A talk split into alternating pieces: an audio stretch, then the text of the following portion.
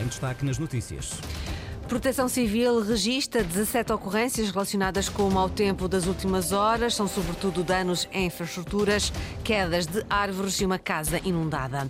Carregamento dos futuros barcos elétricos nas Ilhas do Triângulo preocupam a Câmara de Comércio de, da Horta. A alteração na liderança da Série C do Campeonato de Portugal, Lusitânia ultrapassa o rabo de peixe. Máxima prevista para hoje, 23 graus em todas as ilhas. Edição das 8h30, jornalista William Almeida.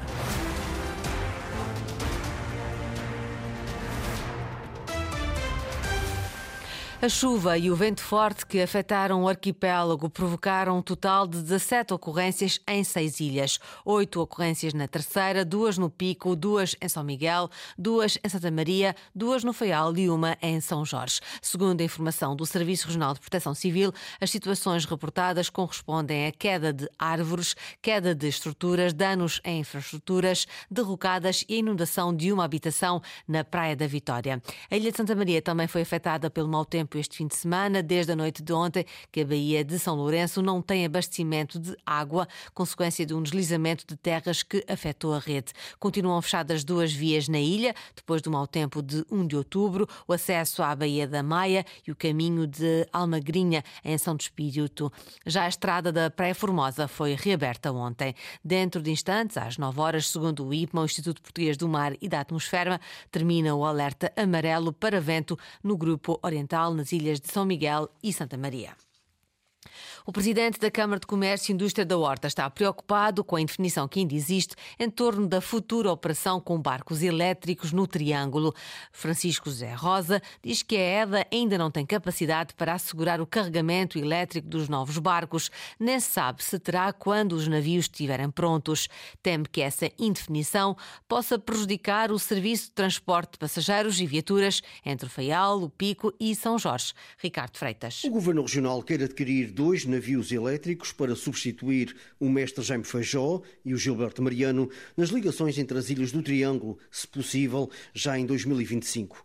Mas o presidente da Câmara do Comércio e Indústria da Horta está preocupado com a falta de resposta da EDA para o carregamento rápido dos barcos durante as curtas escalas no Faial, no Pico e em São Jorge. As pessoas com quem nós temos falado e aquelas que têm validade técnica para o dizer, eh, dizem que neste momento, na forma em que existe e com o tempo que nós temos para, fazer a compra e implementar o, o PRR, portanto, este investimento do PRR, é, é, um tempo curto para fazer frente a todas as, as, as, alterações que têm que ser feitas e as melhorias na rede para, para, para poder dar resposta àquilo que são as necessidades de navios desse tipo. Francisco José Rosa diz que concorda com o investimento e com o recurso a energias limpas, mas teme que os barcos elétricos cheguem aos Açores e a rede elétrica não esteja preparada para operar com eles. Estamos comprometidos com a sustentabilidade, queremos efetivamente que se faça essa, essa conversão da energia e que se passe a usar energias limpas, estamos plenamente de acordo.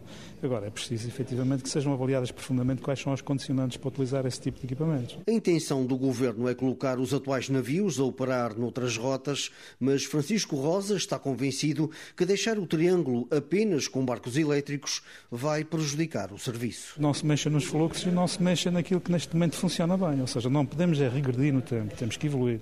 Não podemos neste momento, por exemplo, pensar que vamos ter menos capacidade de passageiros ou menos capacidade de viaturas, ou seja lá o que for. Portanto, temos que manter ou melhorar aquilo que nós neste momento já temos. Preocupações manifestadas na passada semana durante uma reunião do Conselho de Ilha do Faial.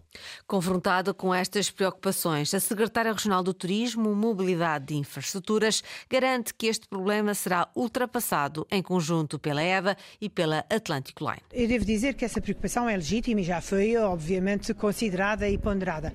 Mas a Atlantic Line, que é quem explora o, os navios hoje e vai explorar os futuros navios elétricos, está a encontrar essa solução com a EDA. E, portanto, da nossa parte, da parte do Governo, estamos tranquilos com as soluções que as duas empresas encontrarão. Não haverá um problema de uma diminuição de fluxos com, esta, uh, com estas incertezas com os novos barcos, uma vez que os antigos serão retirados do Triângulo? Nem pensar nisso, quer dizer, nunca ninguém pode fazer um investimento desta grandeza para uh, servir menos bem, digamos assim, as populações.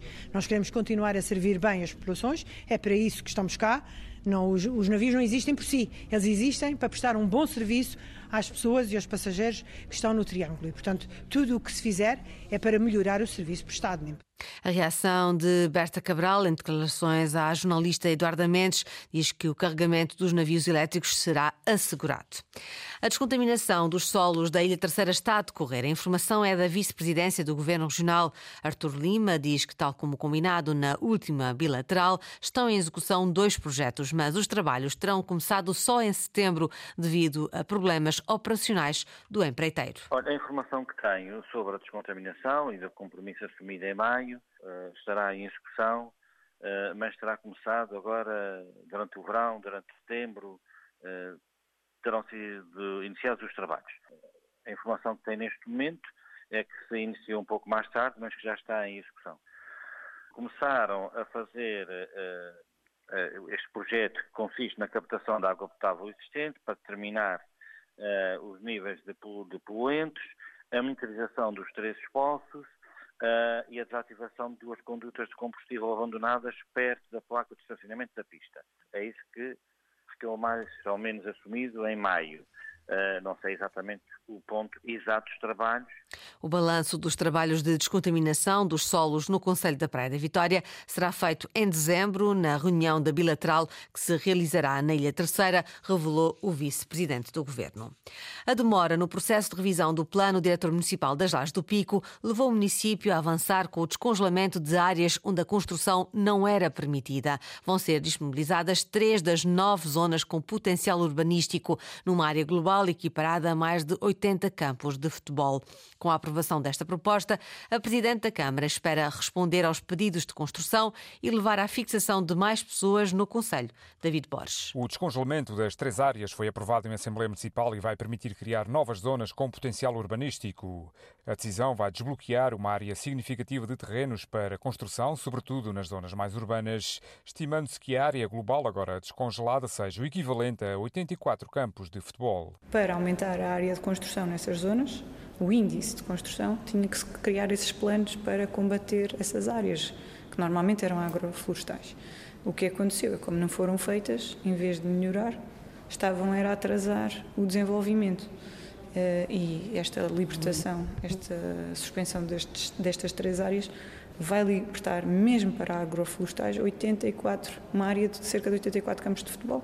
Ana Brum, Presidente da Câmara das Lajes, espera assim responder aos pedidos de construção de muitos municípios e dar um importante contributo para a fixação de mais pessoas no Conselho. E esta é a nossa tentativa também, eh, tendo em conta o envelhecimento da nossa população e freguesias que, que perderam muita população, de uh, temos de tocar várias teclas ao mesmo tempo e uma delas tem a ver com a habitação e com a construção. Neste momento, o processo de revisão do PDM das lajes está numa fase adiantada, mas o seu avanço depende da aprovação da cartografia por parte do Governo Regional. O pedido já foi formalizado há mais de um ano, mas em fase de revisão estão 18 dos 19 PDMs dos Açores, o que tem atrasado a aprovação da cartografia e limitado o processo de revisão. Agora o futebol, o Lusitânia é o novo líder da Série C do Campeonato de Portugal. Os terceirenses estão a um ponto à frente do de Peixe, que é agora segundo classificado, Luís Lebol. Estiveram a perder, mas conseguiram a reviravolta. O Lusitânia venceu o União Tomar por 3-1 em jogo em atraso da primeira jornada e é o novo líder da Série C do Campeonato de Portugal. Uma vitória justíssima, foi uma grande exibição dos meus rapazes. Acho que desde o primeiro ao último minuto mostramos que vinhamos aqui para conquistar os três pontos. Uh, Fizemos-o de uma forma fantástica. Acho que, que eles hoje tiveram uma prestação sublime. Ricardo Pessoa, treinador do Lusitânia. Também o Rabo de Peixe está em destaque. O empate frente ao Peniche, em encontro antecipado da oitava jornada, coloca os micalenses no segundo lugar a apenas um ponto do líder Lusitânia. Hélio Oliveira destaca a importância de não perder fora de casa. Eu penso que o resultado acaba por ser justo, por aquilo que as duas equipas fizeram, fizeram em campo. Nós queríamos ver equipes com os três pontos, não foi possível. Importante, é importante ganhar, mas é muito importante, principalmente fora de casa, não perder.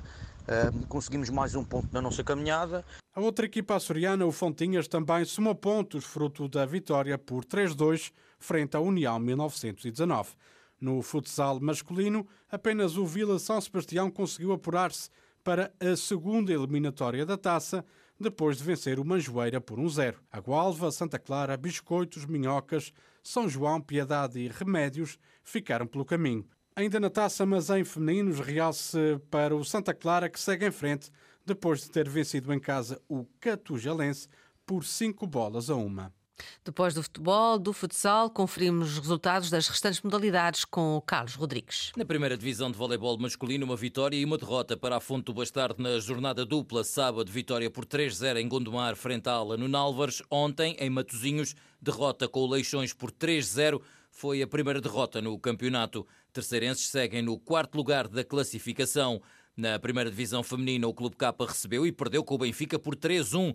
O jogo foi referente à segunda jornada do campeonato. A equipa açoriana segue na sétima posição. Volta a jogar quarta-feira para a segunda mão da ronda de acesso à Challenge Cup, frente às turcas do Galatasaray. Na partida da primeira mão, vitória da equipa turca em Istambul por 3-0. Jogo será às 20h30 no Pavilhão das Laranjeiras. No basquetebol, Lusitânia perdeu frente ao Vitória de Guimarães por 90-82, jogo da primeira jornada da Taça Hugo dos Santos. Na Liga Feminina, União Esportiva venceu de forma clara o Guedessa Barreiro, campeão em título, por 70-52 terceira vitória em quatro jogos. No Hockey em Patins, empata três golos entre Biblioteca e Candelária, partida da segunda jornada do Campeonato Nacional da Segunda Divisão. Dois jogos, uma vitória e um empate. A equipa do Pico segue no sexto lugar da classificação, soma quatro pontos. Está atualizada a informação regional, notícias dos Açores, de regresso às 10h30. E em permanência online a cores.rtp.pt e também Facebook Antena Açores. Esta foi a edição da jornalista Lili Almeida.